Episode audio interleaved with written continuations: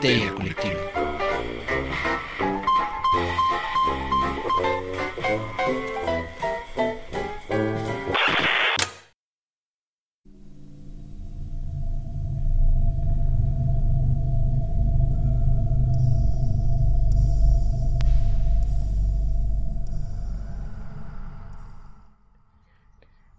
Es Histeria Colectiva, el programa donde Fernando Santamaría, el Dr. Braham y Ricardo Medina se sientan alrededor del círculo de invocación para abrir la caja de Pandora y volarse la tapa de los sesos platicando sobre ficción, magia, ocultismo, casos supernaturales, literatura y todo lo que tenga que ver con la cultura del horror. Buenos días, buenas tardes, buenas noches, donde sea que se encuentren, a la hora que se encuentren escuchando esto.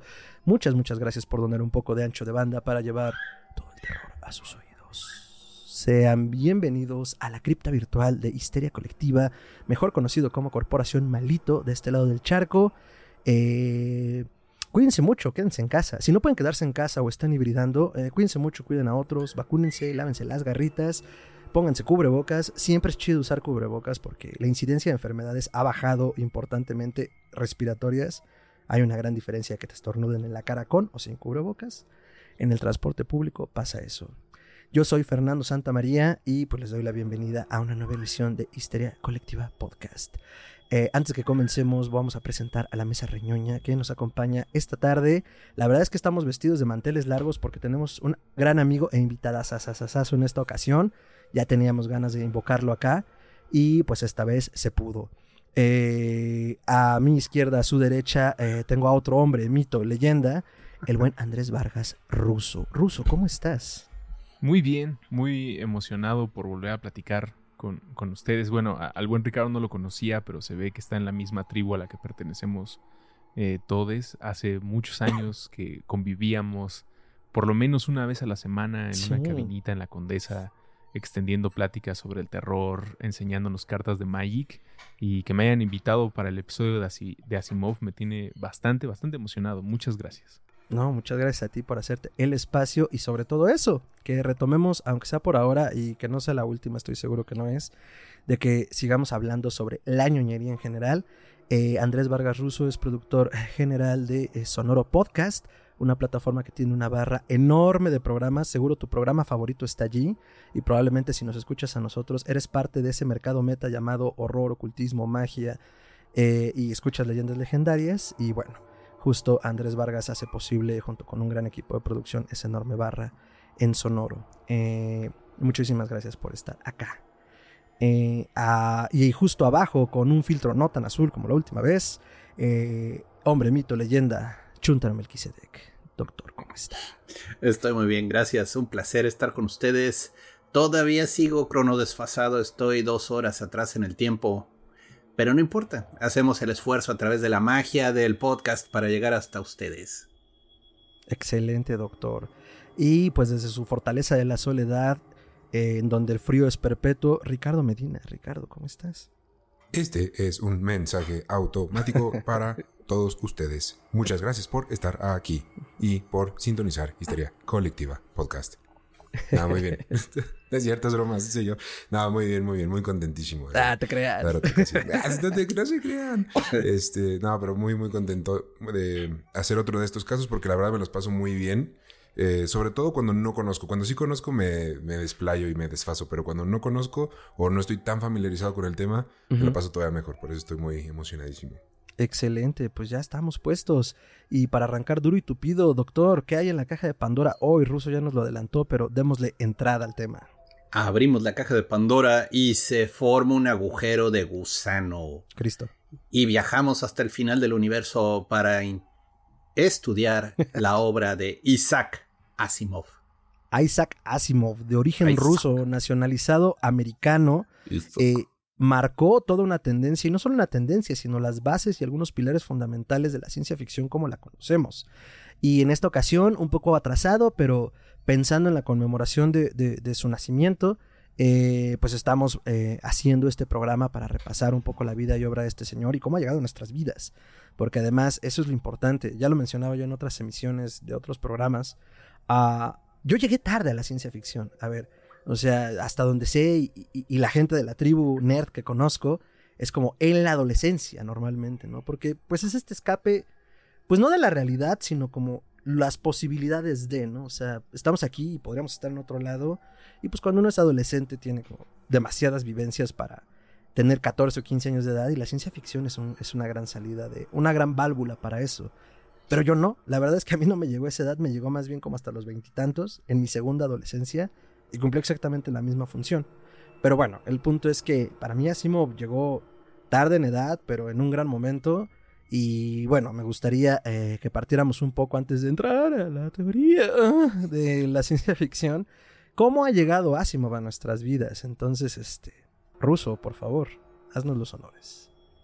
Pues es un apellido y nombre que siempre está presente cuando te acercas a viajes del espacio, imperios galácticos, robots, eh, y suena por ahí, ya sea que termines por una búsqueda de Google hacia el cómic, película o libro que estés leyendo y termina dentro de la parte de ver también Isaac Asimov y te ofrece parte de su obra. Pero yo conscientemente traté de, de evitarlo por ser tal vez esta nave gigante a la que vives a la sombra. Y entonces, a, diferencia de, la lectura que estás dando tú sobre cómo nos acercamos en algún momento a la ciencia ficción, pues yo, yo, sentí que era inevitable no estar en el mar de, la ciencia ficción, rodeado de pues, tantas aventuras que incluyen, como ya había dicho, robots, naves, imperios galácticos, eh, héroes que utilizan o, o sufren todos estos acontecimientos y otros personajes para entregarnos algún alguna moraleja o, mensaje en el camino del héroe, pero una visión futurista. Este, entonces estaba alejado de ese lugar llamado Asimov. Eh, y de repente cuando se anuncia Fundación, varios de mis amigos se emocionan muchísimo eh, y yo me siento como el, dejado afuera. Y empecé a ver la adaptación que hace eh, Apple de, eh, los libros de Asimov, de la obra de Fundación, y desde el primer episodio quedo enganchado. Está ahí también metido David S. Goyer, que pues, es uno de mis creadores favoritos en cuanto a ritmo y guion, y pues sí, en e, ese primer episodio donde él tiene las manos en esa, en esa parte del producto, hizo que me enganchara y que me preguntara qué tanto era de Asimov y qué tanto era de Goyer, qué tanto estaba alimentándose de la obra original y qué tanto estaba siendo el genio de esta persona que entre otras cosas, ha hecho eh, uno de los Batmans favoritos de muchas personas en el cine, en colaboración con Nolan. Y me aventé a la par que veía la primera temporada de Asimov, no sé si habrá otra, ojalá sí, la trilogía de Fundación, los primeros tres libros de la gran obra de Asimov. Y me quedó claro que, eh, bueno, o mejor dicho, confirmé que todos los caminos llevan a Asimov. Eh, múltiples eventos, tecnologías, este tipo de personalidades dentro de estas aventuras terminan, o, mejor dicho, empiezan con, con, Isaac Asimov y con Fundación, con este niño que leía este, revistas con aventuras de ficción pulp en la tienda de sus padres y que se aventó a hacer estas historias que, insisto, se, se replican en todo lo que me gusta. Lo mismo Rick and Morty que Star Wars, que el siguiente cómic que me compre la semana que viene, algo tiene de, de lo que nos entregó este arquitecto, que es como lo veo ahora, y la verdad me empiezo a me, me, pienso aventar todos los demás libros de fundación y, de robots de ahora en adelante. Afortunadamente la obra es vasta, entonces creo que me va a dar el resto de mi vida para este, contestar, no importa cuándo me pregunten, ¿qué estás leyendo? Algo de Asimov. Así, en el punto. Sí, sí, totalmente. Eh, doctor, Asimov, la ciencia ficción, ¿cómo llega a nuestras vidas, doctor? Bueno, pues mira, igual que esas eh, historias que conté del Señor de los Anillos, estaba en la secundaria y me escapaba a leer libros a la librería de cristal. ¡Eh! Y ahí al lado del Señor de los Anillos estaban estos, eh, estos libros de Martínez Roca con las portadas más nacas que te puedes imaginar. O sea, ya sabes, la sexy chica con algas de metal, porque era ciborgas. Y la novela se llamaba Bóvedas de Acero, ¿no? Y tú, ok, me confunde, pero se va atractiva la portada, suena bien. Estoy confundido, pero excitado. Sí, este, yo comencé a leer a Simo precisamente, pues en esos años mozos. Eh, la tienda en la que estaba la plaza comercial donde estaba esa librería de cristal era un gigante. Y la sección de Gigante tenía bastantes libros de Martínez Roca y pues vaya, con mi pobre mesada me fui comprando algunos. Eh, creo que realmente la primera historia de Asimov que yo leí, así directa, fue una novelita, no leí Fundación de entrada. Comencé con una que se llama precisamente Bóvedas de Acero, que es un drama policiaco, así es una historia de detectives de quién lo hizo. Pero al. Ahora sí que al detective duro y rudo le ponen una, un compañero robot, ¿no? Y, y él odia a los robots, ¿no? Para variar. Está interesante la historia, está muy bien llevada. Eh, ahí es más la dinámica de el protagonista que tiene sus recelos hacia los robots por X, Y razón.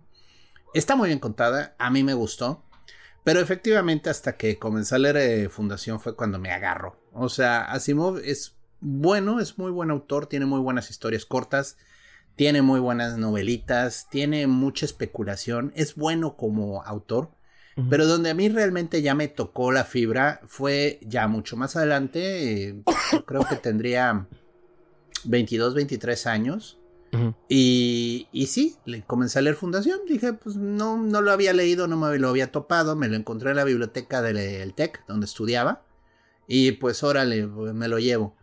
Y a mí precisamente Fundación se me hace, yo creo, pues, su mejor obra de las que le conozco, ¿no? Porque de nuevo, el señor es tan vasto en su obra que es difícil decir, esto es lo mejor de él, ¿no?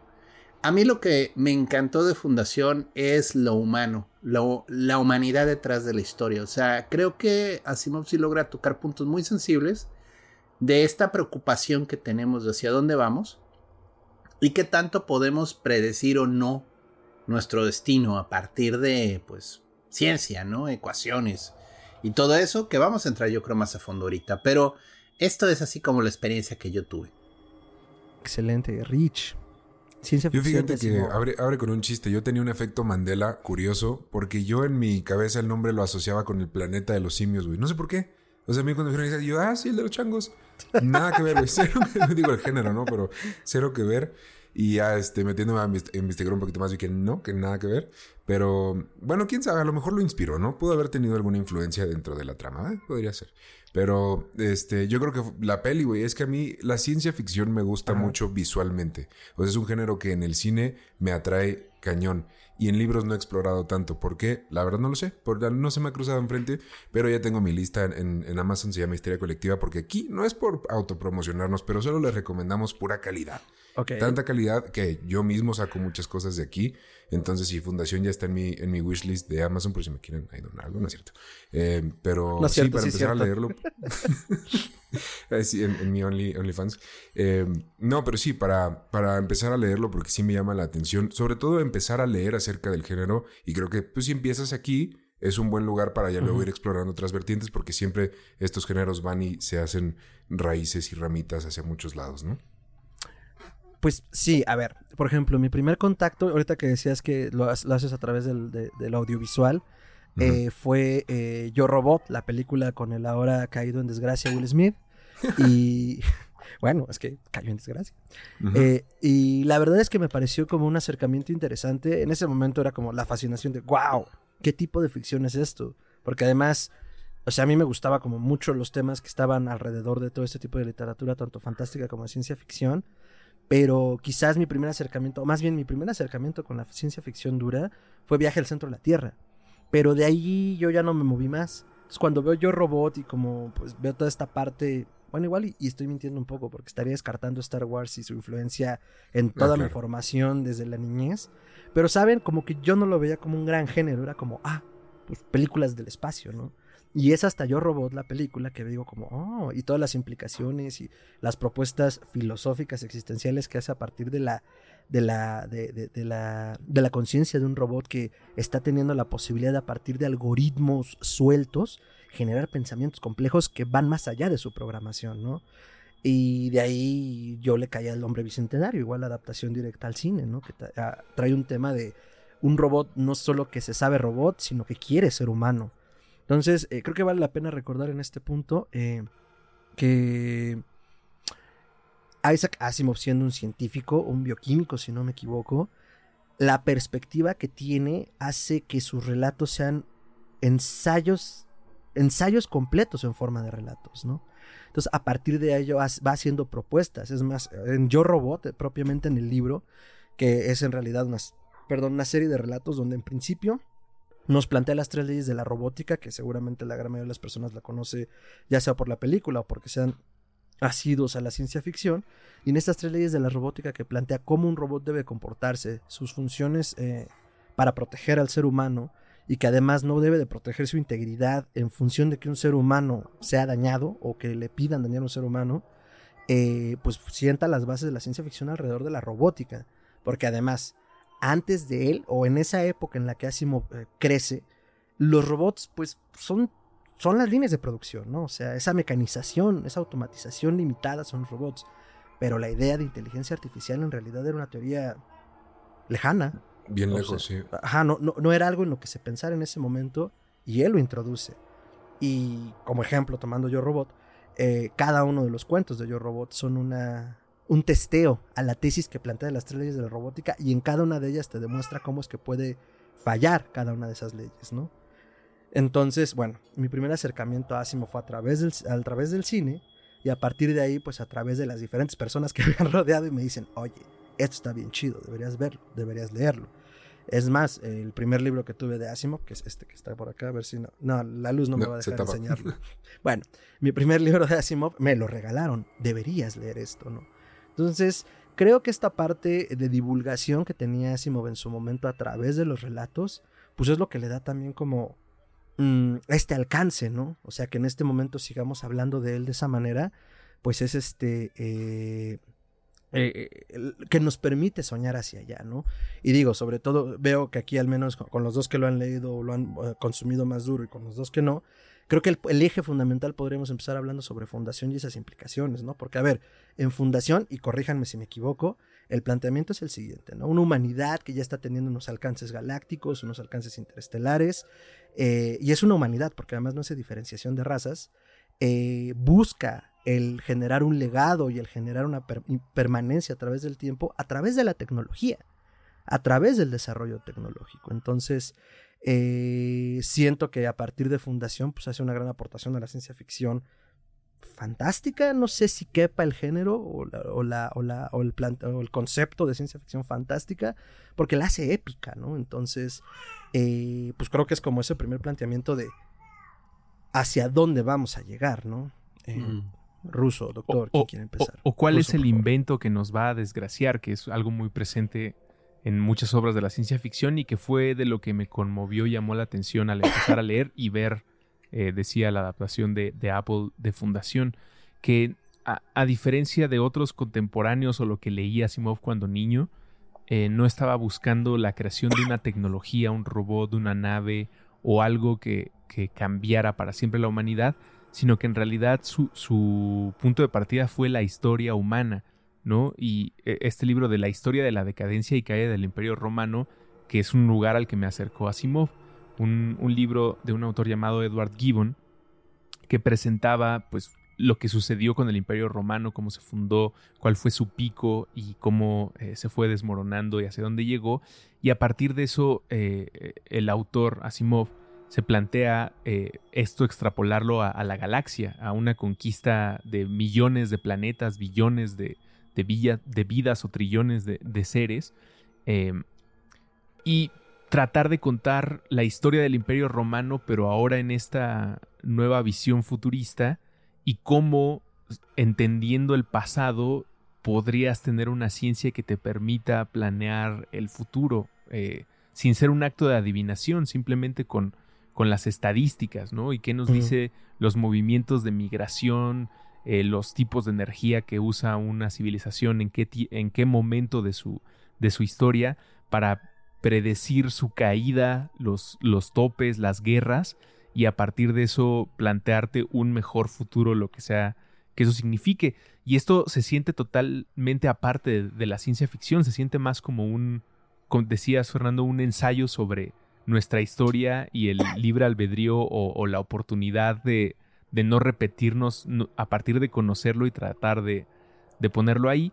Y creo que la figura que, que lo presenta y, lo vende re bien es este doctor Harry Seldon, eh, el, el, creador de la psicohistoria, el que nos dice hay manera de entender a la humanidad como una masa y no a partir de individuos y tratar de planear o saber qué es lo que va a venir a continuación y a partir de eso eh, mejorar, salvar, este, rescatar eh, lo más importante. Y pues ya de ahí quedas enganchado, sin hablar de naves, sin hablar de robots, sin hablar de tecnología, nada más la idea de que alguien pueda predecir los acontecimientos, pues suena como, como una historia en la que te quieres meter para ver si lo logró, para ver si eso es posible y, para ver si eso, qué, nos dice sobre nuestras propias esperanzas o miedos al vivir en una sociedad. totalmente de acuerdo. Doctor. Uf, hijos. Bueno, sí, efectivamente. El tema de la psicohistoria para. Para la fundación es muy interesante porque de hecho la misma, el mismo Imperio Galáctico lo veía como algo raro, así como algo que quizás funciona, a veces sí, a veces no. Y precisamente comienza la novela con eso, o sea, que, que este científico está pues prediciendo que al grandioso, único, inigualable Imperio Galáctico Trademark le quedan tan solo unos cuantos siglos de existencia. O sea, imagínate que alguien se atreva a decir eso. O sea, y pues lo peor es que la ecuación no falla. O sea, no te lo está diciendo como, como una persona que Dios bajó y le dijo, ¿no? O sea, te lo está mostrando con una serie de, de números, tendencias gráficas que asusta porque te das cuenta que pues dentro de todo somos muy predecibles. Y eso es lo bonito de Fundación, o sea que dentro de todo parece que hay un destino manifiesto, parece que hay una secuencia lógica de actos y solo somos una pequeña gota de agua en un arroyo que está llevando el agua hacia un destino, ¿no? O sea, no hay, o sea, hay una lógica en el por qué está tomando el arroyo ese, ese curso, o sea, Está buscando los puntos bajos, está llenando los lugares hondos y continúa en su viaje, ¿no? Si pudieras entender ese movimiento desde el punto de vista geológico, bueno, pues podrías decirse la humanidad se mueve de ese modo, ¿no? Solo que bueno, pues más que moverse como se movería en ese es el movimiento a través de los siglos, a través de las décadas, ¿no? Es una obra muy ambiciosa, es una obra muy hermosa, porque tiene una reflexión muy interesante sobre lo que es la humanidad y lo que realmente hace un individuo. Porque efectivamente la ecuación funciona en grupos grandes. Hasta que no. Y eso es lo mm. bonito de la, historia. O sea, se pone muy interesante porque hay momentos en los que se dan cuenta que necesitan hacer algo, ¿no? Y no es lo que le. lo lógico. Pero vaya, es, está padre, está muy bien llevada. A mí, la verdad, las novelas de Fundación se me hacen lo mejor de Asimov están muy bien contadas. Eh, siento que, y digo, aquí lamento romperle la burbuja ruso, siento que van perdiendo un poco de fuerza conforme avanzan. O sea, tienen un momento muy bueno ya por el tercer libro, pero híjole, hay algo ya más adelante que a mí me, me molesta un poco. Pero vaya, este, en general son buenas historias, valen mucho la pena. Y, y no es decir, no has leído ciencia ficción si no lees Fundación. Creo que hay muy buenos autores de ciencia ficción y sí me gustaría nada más hacer una pequeña acotación. O sea, estamos hablando de la época de Ray Bradbury, estamos hablando de la época de Arthur C. Clarke, estamos hablando de Robert Heinlein, que son muy buenos autores, o sea, y Philip K. Dick. Legan, Legan, Úrsula Legan es contemporánea de Asimov. No es como. Es que ella es de los 40 y Asimov nace en los 20, o sea, ya era grande el señor, ¿no? Y vaya, Úrsula K. Legan también, o sea, el punto es, eh, ahorita que estás mencionando Star Wars, me quedé pensando, bueno, ¿yo qué película de ciencia ficción vi? Que me reventó la cabeza. Yo creo que la primera que vi que me reventó la cabeza así bien, bueno, aparte de Star Wars, ¿no? Porque digo, esa, estrella de la muerte explotando va a ser siempre icónica, ¿no? Eh, Blade Runner. El momento del diálogo final de, creo que Roger Howard, este, no tiene madre, no tiene madre. Es, y es Philip K. Dick, ¿eh? O sea, es ese, es ese existencialismo, esa noción filosófica de la vida, considerando que estás al borde de tu final, el androide que es más humano que los humanos en mucho sentido, es muy duro, o sea, iba totalmente en otra dirección de Asimov, el señor Dick, pero es muy interesante porque esa época tuvo voces muy interesantes, Asimov es de las principales, pero no olvidemos, o sea, hay muchos eh, autores que valen la pena de ciencia ficción. y es tal, vez un, ahora un lugar de, recursos y diccionario, eh, Asimov, para las personas que nunca se han acercado a ella y que, insisto, vivimos ya en la inundación de información y las historias de robots y androides que salen cada semana, sino es que cada día, eh, en donde estamos parados en el tiempo actualmente, si revisas Asimov y especialmente Fundación, se siente como, ah, de aquí sacaron esa idea, como de aquí viene como esa corriente. Y para completar lo, lo, que ha planteado el doctor, porque creo que se nos ha ido, si es que no te has acercado a Fundación y no te queremos spoilear, pero que tengas un contexto de, de qué va, es un, un, doctor en un futuro muy, muy lejano donde la humanidad se ha logrado expandir por toda la galaxia, conquistando millones o billones de planetas. El doctor Harry Seldon y la psicohistoria predicen la caída del imperio galáctico y ofrece una solución no a que, a que no caiga el imperio, sino que una vez destruido, reducir 30.000 años de, oscuridad, de ignorancia, de desconexión entre los planetas y colaboración a solamente eh, 10.000, 12.000, 1.000, no me acuerdo la cifra exacta, pero es reducir ese tiempo. ¿Y cómo se hace?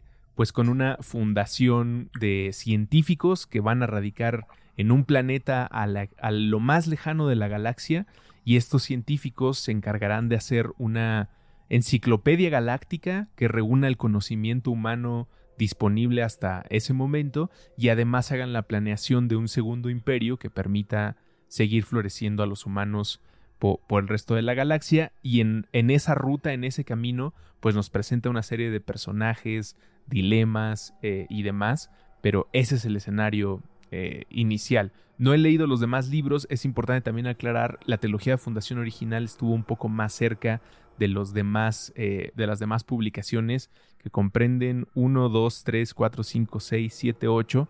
Pero escuchen, la primera eh, trilogía es 51 al 53 y después es a 82, luego 86, luego 88, luego 93 y entonces supongo y se sucede desde los primeros tres, se siente como un galopeo extraño, como no es un ritmo como un cuento corto, se siente más como algo que alguien fue haciendo a través de, de décadas y que fue impactado pues desde las promesas de la energía atómica y lo que al, joven Asimov le, hacía pensar y soñar eh, el átomo como una nueva frontera que se había rebasado, hasta los dilemas pues sociales que le llegaron a impactar eh, en los 90 y eso cómo afectó a la obra.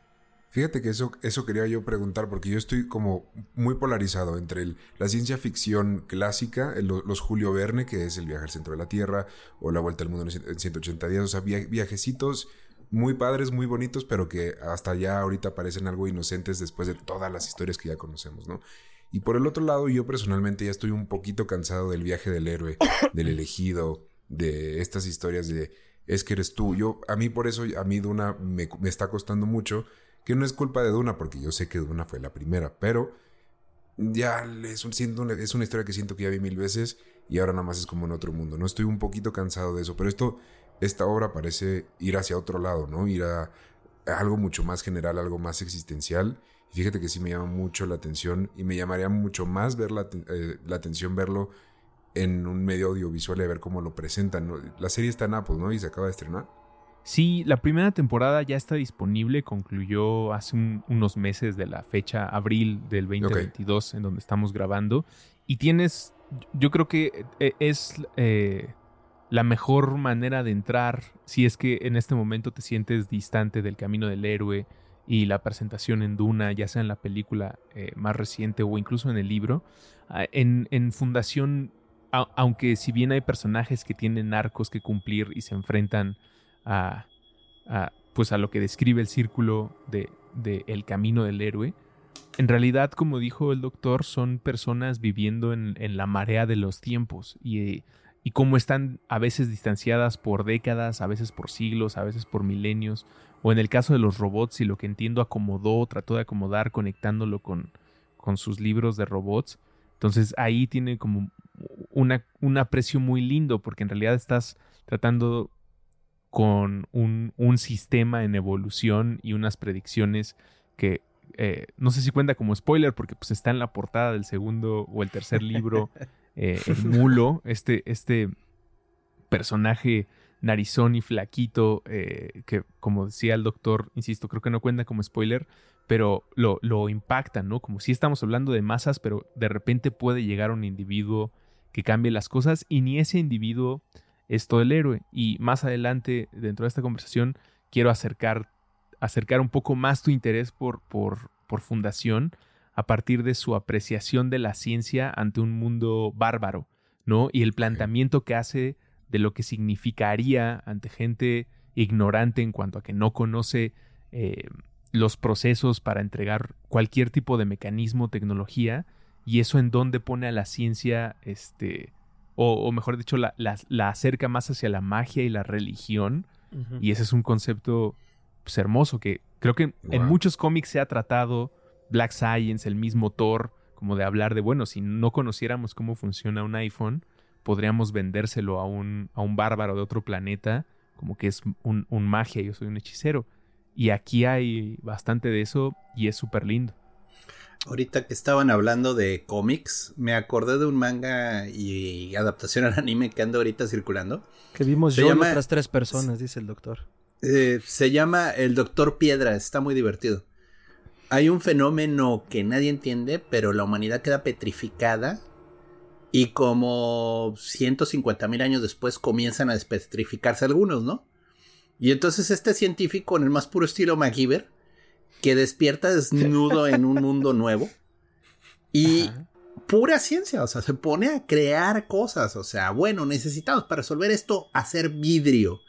Y todo el desmadre en el que se meten para hacer vidrio, digo, acaban viajando al espacio, pero está muy divertida la historia, está bien jalada de los pelos, pero, pero es muy interesante ese punto, ¿no? O sea, o nosotros ya tenemos muchas cosas para comenzar, o sea, nosotros podemos ya tener cierta refinación de materiales. Si de repente todo fuera a comenzar de cero, no tendrías modos, o sea, y la tecnología, la ciencia, nos ha permitido avanzar a una velocidad increíble. Eh, pero sí, digo, Fundación es increíble. Y lo padre, Ricardo, es que no es solo un protagonista. O sea, lo, lo, bonito es que va avanzando la historia y sí lleva como que la misma dirección, pero van cambiando los protagonistas. Y sí hay momentos en los que extrañas a alguno, o sea, porque dices, mm. Este güey ya habría hecho esto. O sea, como de, ya se hubiera resuelto. Pero bueno. Ojalá se conocieran. Sí, tristemente se van yendo, ¿no? Y es este, ese, es como una, es una obra en la que te habla de la humanidad como resolviendo los problemas. Y yo la verdad digo, algo que le aprecio mucho a Asimov es que no es pesimista. O mm, sea, sí de repente puede medio meter un poco el pesimismo, pero es una ciencia ficción que tiene un futuro, ¿no? O sea, sí sientes que va a algún lado, sí sientes que hay oportunidades. En cambio, pues digo, hay otros autores que sí tienen luego una tendencia bien negativa. híjole, y entonces sí es así como, como sufro, como, como lloro, pero pues sí. Sí, qué pesado, ¿no? Y qué tal que sí pasa y qué hueva, sí. pero es que ese es el cambio de la ciencia ficción de los 50 a la ciencia ficción de los 90 o de los 80 Porque ya en los 80 ya comenzamos a tener todo este tema de la pues, de los problemas climáticos, de las crisis existenciales que ha habido, crisis económicas. O sea, es lógico que vaya cambiando la ciencia ficción, ¿no? Sí, como que en los 90 se vuelve esta ciencia ficción. Eh, eh, creo, que, creo que un gran ejemplo, parecerá que nos alejamos, pero no, porque pues es la misma beta de esto que estamos diciendo. Eh, volver al futuro, pues viajamos con energía atómica a un pasado no tan distante, ¿no? La energía nuclear es peligrosa, pues divertida al final, ¿no? hasta que hasta que vemos que no, ¿no? Y, eso ya estamos hablando incluso de una ciencia de una ciencia ficción que en este caso utiliza la energía atómica y ya tuvimos dos bombas nucleares, ¿no? Que arrasaron dos ciudades. Pero va con el paso del tiempo como estas apreciaciones que además lo tecnológico como una herramienta que puede ayudar a la humanidad o devastarla, ¿no? Eh, antes del programa hacía unos comentarios con eh, una amiga, Gabriela Espinosa, que le mandamos un saludo, que es fan de la ciencia ficción y que hemos tenido sus colaboraciones en otros programas, eh, fuera de histeria, pero eh, el punto de ella me decía es que lo que tiene Asimov en muchas de sus historias, además de que no hay una diferenciación de razas, sino de la humanidad buscando hacer, era que también la tecnología pierde un factor humano en pos del desarrollo y obviamente eso genera ciertos conflictos dentro de las sociedades que plantea, ¿no? Y yo me acordaba también mucho del planteamiento que hace eh, el gran filósofo Ian Malcolm, doctor de Jurassic Park, que dice, tus científicos están tan preocupados en saber si podían hacerlo o en demostrar que pueden hacerlo, que no se detuvieron a preguntarse si de hecho debían hacerlo, ¿no?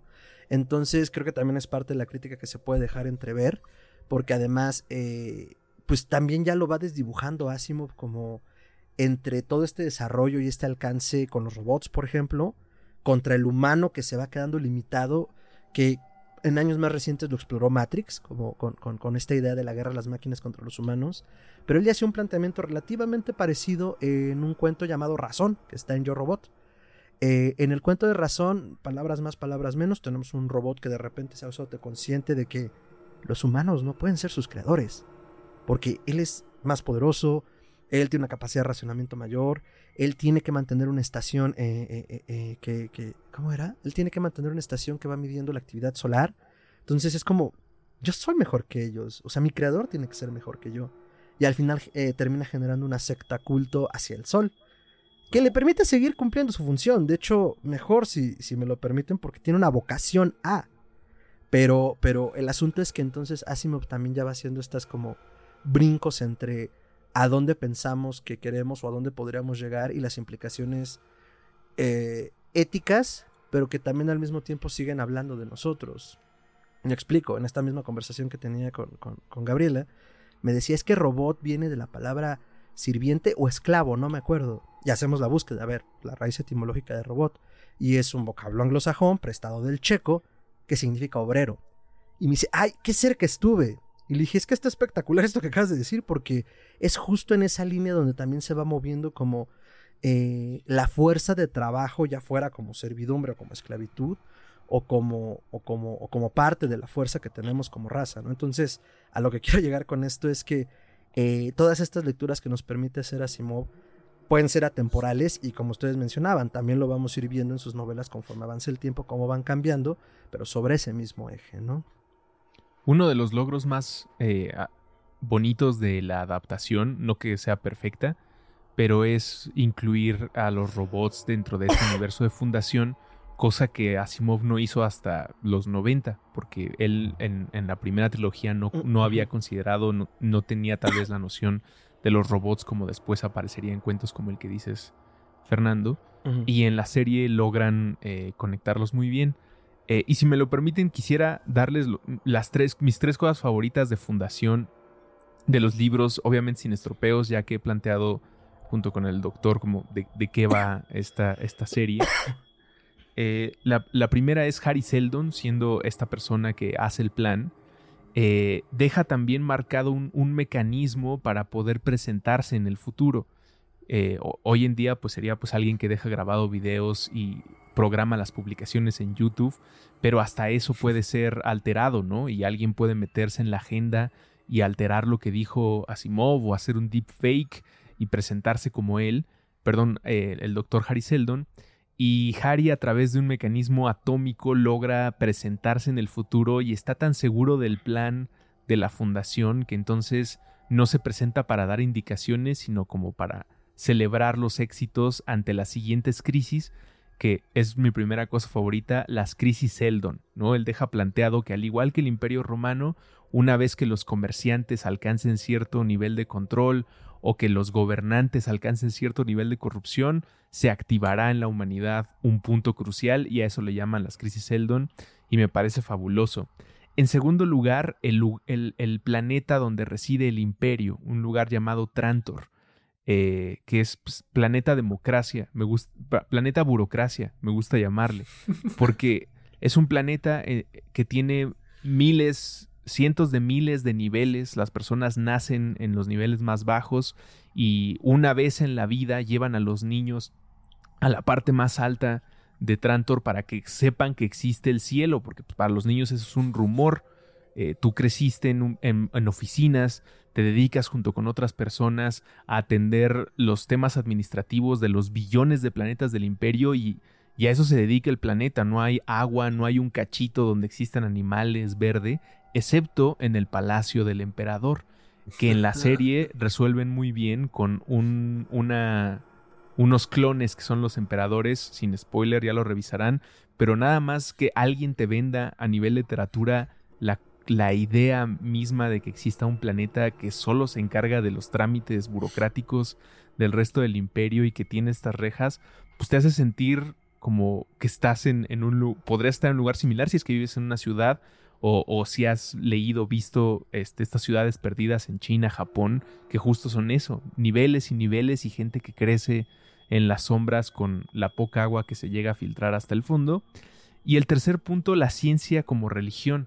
Parte del viaje de la fundación y de estos científicos yéndose hasta un extremo de la galaxia, tienen esta forma hermosa después de aprovecharse ante la barbarie porque como cae el imperio, como ha predicho, como, ha como predijo el plan original del doctor Harry Seldon, eh, pues poco a poco eh, del centro hacia afuera se van desconectando del conocimiento y entonces ya no hay ingenieros, ya no hay científicos, empiezan a regresar. Si ya estaban en una época atómica, que insisto fue lo que Asimov le llevó a imaginar estas tecnologías, pues ahora están regresando al carbón y, y al petróleo y eso, pues es una barbarie para el futuro que nos estaba planteando al principio la serie.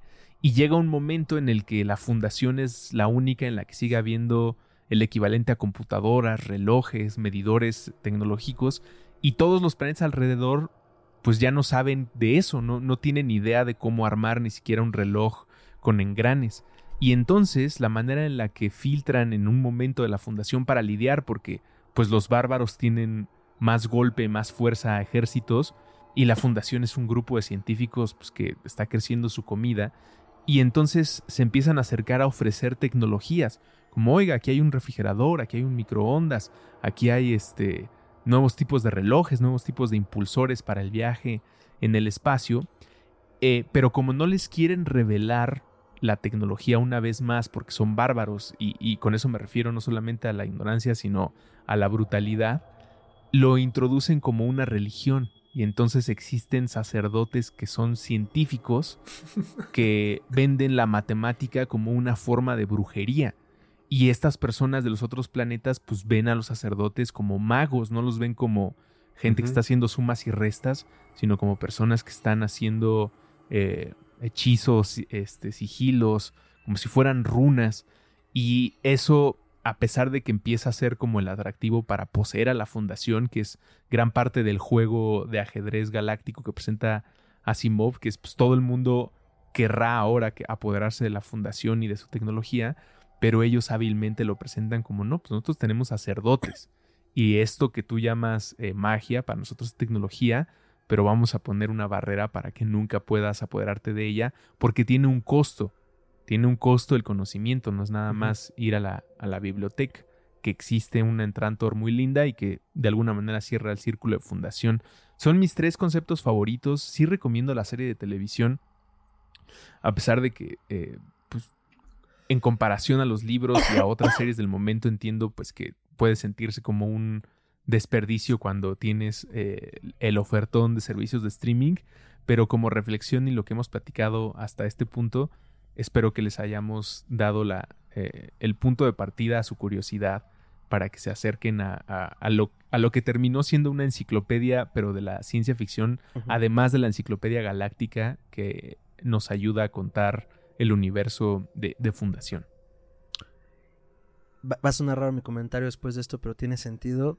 Es que acabas de plantear a Fundación ya como si fuera la reina de Inglaterra para sus primeros ministros. Es un archivo vivo. Bueno, es un archivo más bien de la ciencia ficción al que te puedes referir cuando estás buscando como de dónde viene esto y me parece el resumen hasta el momento más espectacular sobre tanto la serie como los libros. Se me ha antojado hermosamente. Porque además. yo ya estoy sacando mi suscripción de Apple, güey. Así es mientras estamos grabando, ya estoy aquí metiendo la tarjeta, porque además, sí, o sea, fue un juego de tronos, antes de Juego de Tronos y además galáctico de M10, ¿no? Entonces.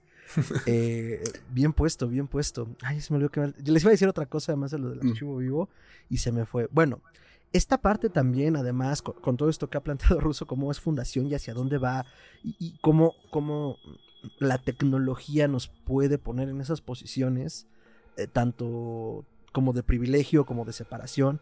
O sea, porque además Asimov el primer planteamiento que hace es ese, como no, ya, ya no hay razas, es la humanidad buscando eh, otros alcances, ¿no? Pero al mismo tiempo te dice, bueno, pero pues no significa que no exportemos los mismos problemas de siempre solo con otras etiquetas.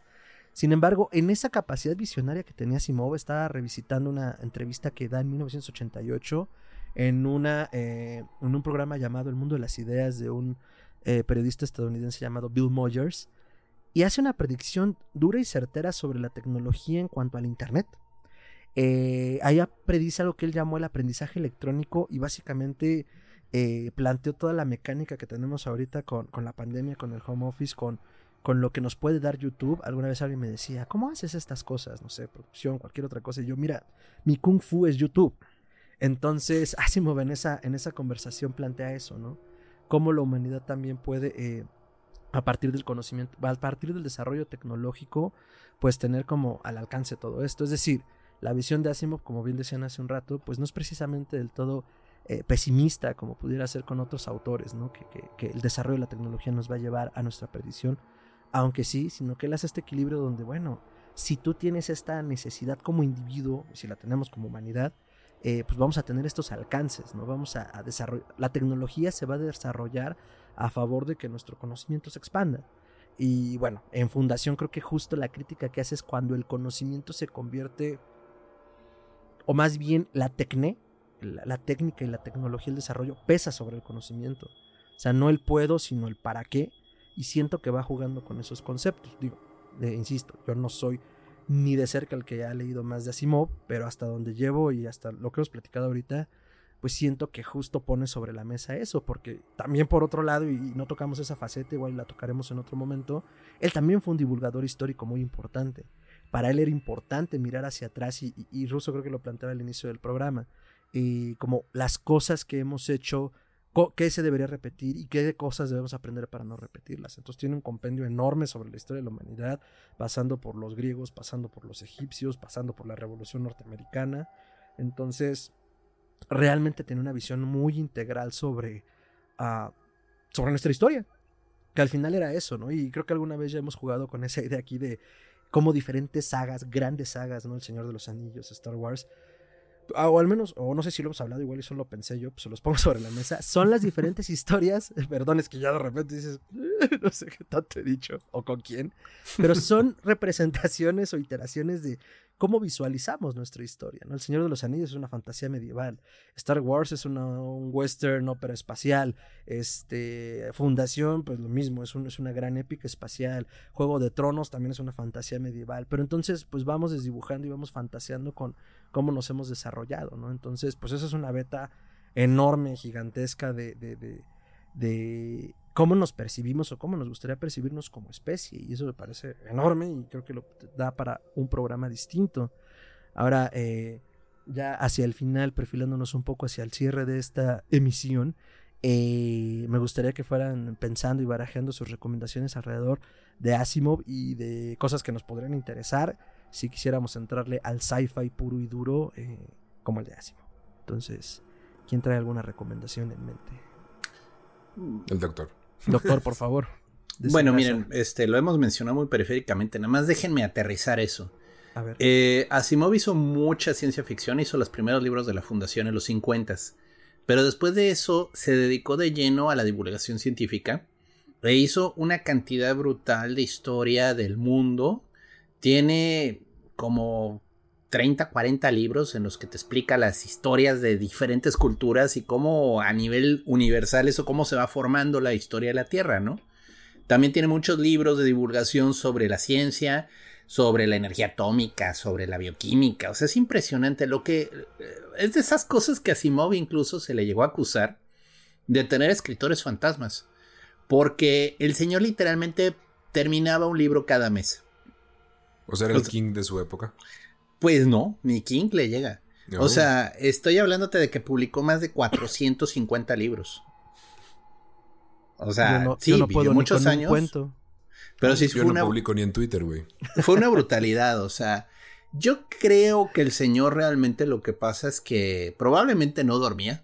Y era, no, es que eh, lo leí, lo oí en una entrevista y me llamó mucho la atención porque sí tenía este, o sea, se lo explican, o sea, y él así con cara de pócar fría dice, es que a mí lo que me pasa es que cuando entro en el mood de escribir, no paro de escribir. No paro de escribir y no me levanto del asiento y después de estar dos días escribiendo sin parar. Pero pues después me siento, ya que termino me descanso y así me la llevo, ¿no? Y sí, sí lo creo. O sea, es una persona que, bueno, tenía su formación científica muy clara, muy, muy dura. Y parece que pues era muy disciplinado en eso, ¿no? Entonces, pues comenzaban a fluir las ideas y no paraba. Trabajaba en sprints. Ajá. Y duros. O sea, si era maratonista, vamos a dejarlo así, ¿no? Ahora, este, yo la verdad de Asimov, o sea, en general, la ciencia ficción no sería lo mismo sin Asimov. El señor ganó siete premios Hugo, o sea, si quieren medirlo, los Hugo son como los Óscares, o sea, y tiene una, tiene una compilación muy buena que, híjole, luego les recomiendo cosas que ya no están publicadas, pero... Que no pueden este, conseguir. Ah, eh, sí, sorry, os espero que no sea un problema, pero Asimov hizo una compilación de los las mejores historias de ciencia ficción, así se llaman, y publicada por Isaac Asimov. Y son muy buenas la mayoría de sus relatos. Tiene también este, la historia de los premios Hugo, y él hace una compilación así literalmente, él cura, por así decirlo, desde el primer premio Hugo hasta ya bien entrados en los ochentas termina. Son varios libros, son muy buenos. Si les gusta la ciencia ficción en general, a ver de qué trata, esa es muy buena. Este, personalmente, si van a comenzar a leer ciencia ficción, miren, sí, a veces requiere una flexibilidad mental que puede ser un poquito pesada. Asimov es muy amable, o sea, no es pedante, o sea, no tiene ese nivel de es que no entiendo ni qué estoy leyendo. ¿No es Humberto Eco? O William Gibson. William Gibson en Neuromante, que es muy buena historia. Ay, sí. El cabrón inventa un idioma. Entonces, y no tiene la molestia de explicártelo. Entonces, tú estás leyendo la hincha novela y no entiendes qué jodidos están diciendo ya poco a poco comienzas a agarrarle las inflexiones y dices, ah, es como un slang raro, ¿no? Es como Trainspotting eh, cuando lo lees por primera vez, que tiene su slang durísimo escocés. Pues sí, así, o sea, entonces te duele en los ojos de leer a Gibson, ¿no? que es bueno, pero sí te demanda mucho. Entonces, este, es parte del trabajo, o sea, Asimov es muy amable. Yo la verdad le recomiendo mucho Isaac Asimov. Fundación es un buen punto de inicio. Las historias cortas de Yo Robot son muy decentes, se las recomiendo mucho, son muy divertidas. Porque de nuevo, Asimov es, eh, o sea, de lo que él vale la pena es que es muy humanista. O sea, desde el inicio él está pensando que la humanidad va a salir adelante y la humanidad va a resolver la mayoría de los problemas que se enfrente. Por ingenio, por flexibilidad, por alguna de nuestras habilidades, va a lograrlo, ¿no? Y es un modo de vista muy, pues, positivo, me gusta, o sea... Y ya si quieren algo más existencialista, bueno, pues está Philip K. Dick, que es un gran, gran autor.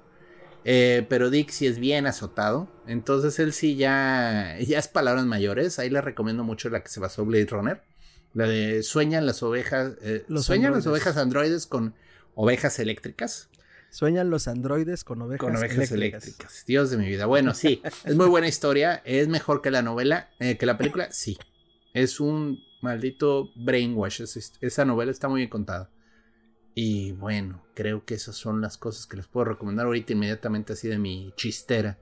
Súper. Qué buena chistera, doctor. Y ahora que cerró la barnibolsa ruso, ¿alguna recomendación que tenga sobre el tema, alrededor del tema? Pues las adaptaciones que se hicieron de cuentos de Philip K. Dick, eh, Electric Dreams, me parece que los publicó Amazon. Ah, sí, están en Amazon. Eh, están buenas, son buenas adaptaciones. Eh, James Cameron tiene una serie documental que se llama Ciencia Ficción, tal cual, eh, donde platica con Christopher Nolan. Se me fue ahorita el nombre del director de Alien de la 1. Ridley Scott. del gran Ridley Scott. Presenta este, algunos hologramas de H.G. Wells hablando ahí hacia el público y reflexiona sobre el género, que vale muchísimo la pena. Y creo que si vas a entrarle a fundación, vale la pena buscar, este, más que un libro en específico, literatura de la década de los 50 alrededor de la era atómica. Como si es que es algo que te interesa y si no vale la pena revisarlo porque vas a entender mucho sobre lo que Asimov le espantaba y le movía sobre el futuro y los futuristas, ¿no?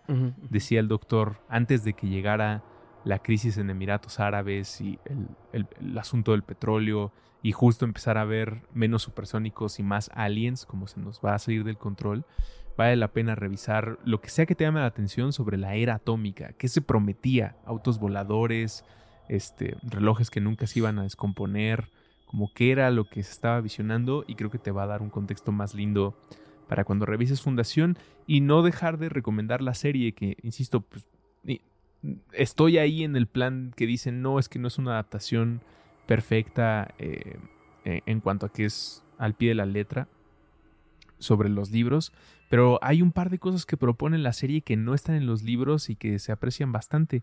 Eh, un poco de estropeo sin, sin que te revele la, la, serie por lo que decía de los emperadores o de la forma de gobierno.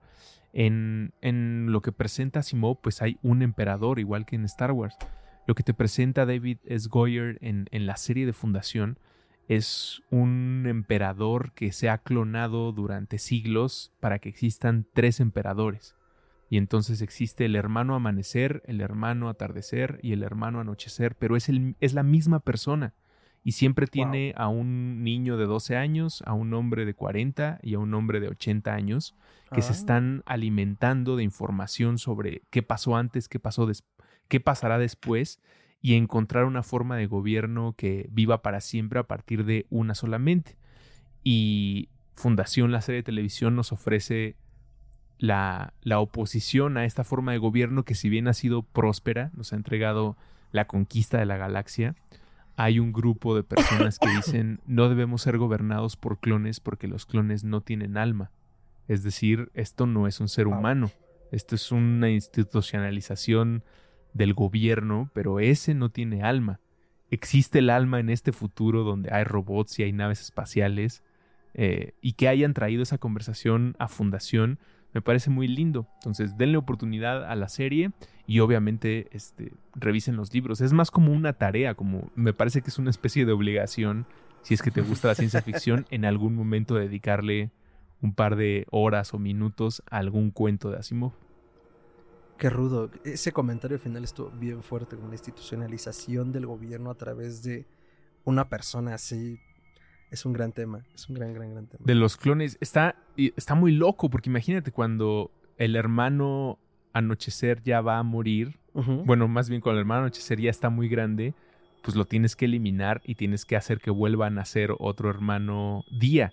Para que el hermano día vaya creciendo. Y cuando el hermano día ya tenga 10 el hermano eh, Atardecer tenga 40 y siempre, pues como si hubieras clonado a Porfirio Díaz y tuvieras todavía hoy en día en México a Porfirio Díaz niño, Porfirio Díaz adulto y Porfirio Díaz viejo, platicando entre los tres Porfirios, pero no, aparentemente no hay problema porque todo ha salido bien.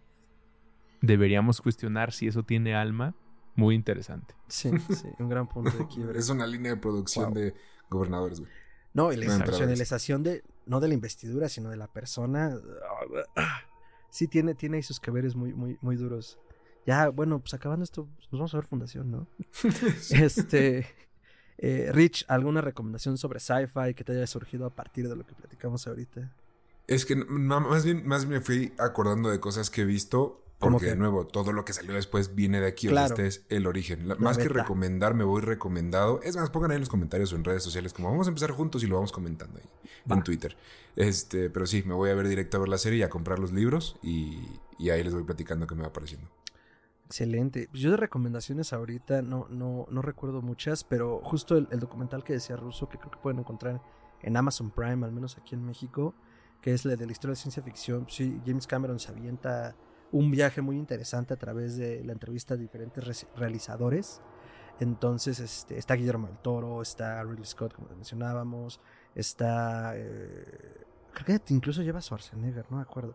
Lleva varias personas y entonces a través de eso hablan acerca de qué es lo que nos motiva a hacer ciencia ficción. Eh, igual un poquito despegado porque además eh, aquí no lo tocamos, sería bueno hablar como del sci-fi y el horror pero eh, justo por la naturaleza del sci-fi de lo que hemos platicado hoy, se marida con el horror muy fácil. Hay un libro que ya recomendé en otras ocasiones que se llama The Age of Lovecraft, que es la edad de Lovecraft, que es una compilación de diferentes ensayos de escritores de ciencia ficción contemporáneos, este, hablando sobre la ciencia ficción desde diferentes iteraciones, pegándole al horror cósmico. Entonces hay un ensayo en particular que a mí me encanta que va sobre Alien, ¿no? Sobre, sobre la saga de Alien y, lo que plantea Ridley Scott en un principio, eh, pensando en el hecho de que la ciencia ficción también nos presenta como una lucha entre el progreso y la naturaleza, pero que también la naturaleza o, el universo está dispuesto para nosotros, ¿no? Y, alguien hace un, planteamiento distinto desde, desde, el horror cósmico. Dice, no, a ver, la naturaleza existe y, nos pare, pero la naturaleza es brutal. No, es una madre naturaleza que te abrace, sino que te avienta al ruedo y buena suerte, ¿no? De hecho, eh, este ensayo empieza analizando desde Prometheus, cómo en Prometheus justo se hace más esta, esta aclaración, ¿no? Que somos seres humanos que estamos buscando en las estrellas nuestro origen, y pues que al final nuestro origen no va más allá de un posible error de una raza superior y que pues realmente solo quieren barrernos de la existencia. Pero entonces eh, eso creo que lleva la discusión un paso más allá de lo que podrían plantear a lo mejor en estas épocas, en el sentido de que ya no, ya no estamos pensando en hasta dónde podemos llegar o si tenemos el derecho de estar aquí, sino que la naturaleza, como una Australia gigantesco y cósmico, pues quiere deshacernos de nosotros a la primera oportunidad. Entonces, mi recomendación dura en relación al sci-fi y al horror, eh, bueno, al sci-fi y maridándolo con el horror, sería esa. Y pues nada, échense un clavado en la literatura de Asimov, es importante, como decíamos, y a partir de ello su formación en cuanto a la ciencia ficción va a estar mucho más completa junto con otros grandes autores y autoras que algunos los hemos tocado acá, algunos estaremos por tocarlos, pero bueno, déjenos en la caja de comentarios sus eh, reflexiones y recomendaciones sobre Asimov si ya le entraron y si no, qué han pensado sobre esto y a dónde le van a entrar cuando terminen el programa. Entonces, pues ahora sí, ya para cerrar, comentarios finales y redes, queridos amegatetes. Este, ¿con quién empezamos? Ruso, por favor. Muchas gracias por la invitación. Es bien lindo platicar de ciencia ficción y es la primera vez que puedo, puedo hablar largo entendido de fundación. pues al haber llegado tan tarde a la fiesta, por decirlo de alguna manera, pues como que te sientes eh, eh, un tanto... Eh, quieres mantenerlo en secreto para que la gente no sepa que apenas le entraste a Simov. Y pues este espacio, este podcast resulta un, un, buen lugar, ¿no? Como es un lugar seguro, vamos empezando, tal vez hemos leído nada más la mitad del primer libro este, no hay problema, nadie llegó tarde, esto está ahí para todos. Este, muchísimas gracias por la invitación. Me encuentran como arroba ruso con Z en básicamente todos lados. Espero que escuchen alguno de los podcasts que trabajamos en Sonoro.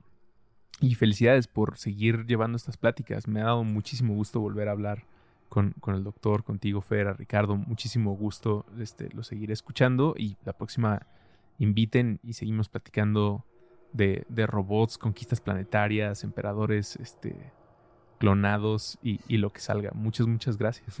No, muchísimas gracias a ti por aceptar la invitación. Esta es tu casa virtual y terrorífica, tu cripta mohosa. Y eh, aprovechando, pues quiero hacer un agradecimiento y un show de especial. Muchos de ustedes no lo saben, muchos sí, porque nos siguen desde otros proyectos, pero eh, eh, Russo ha sido un pilar fundamental para que Histeria Colectiva siga subsistiendo porque nos abrió las puertas de par en par cuando existíamos en el proyecto llamado Psicofonías Podcast, ahí fue donde nos conocimos, nos produjo una temporada y eso nos dio muchísima gasolina para continuar en estos proyectos y pues muchísimas gracias Russo por estar, por eh, la ayuda y por, y por venir a cotorrear sobre la ciencia ficción. Entonces, muchas, muchas gracias a ti.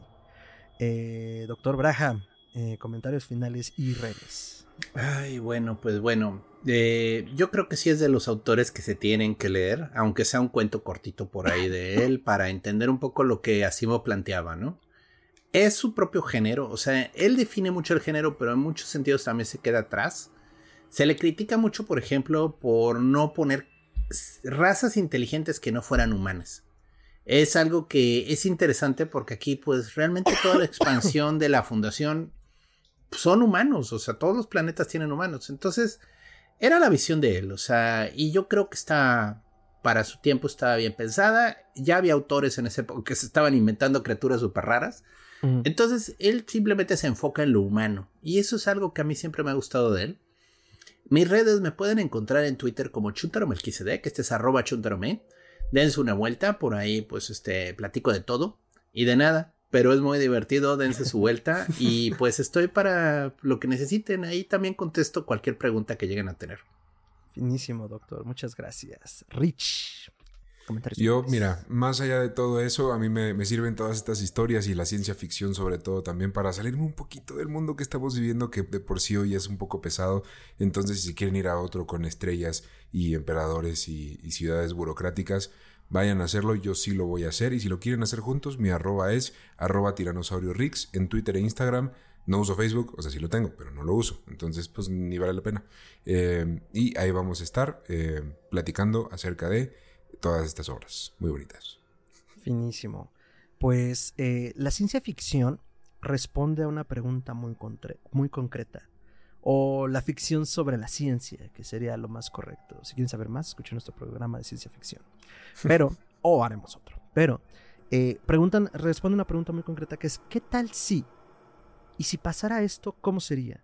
Entonces eso permite una ensoñación casi infinita de los alcances de la tecnología, de la raza humana, de nuestro pensamiento, hasta dónde podríamos llegar. Y pues la verdad es que ha sido tanto visionaria como eh, un motor muy importante para el desarrollo científico real de nuestros días. Cuando Julio Verne soñaba con llegar a la Luna, pues era 100 años antes que de hecho lo hiciéramos.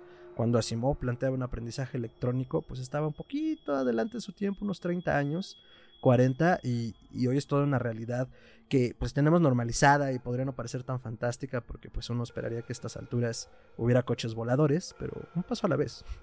Un paso a la vez y en realidad este, pues la ciencia ficción, además de ser esa válvula que hemos platicado, pues también es un mundo de sueños donde eh, aspiramos llegar. Más que un escape, es un, una esperanza.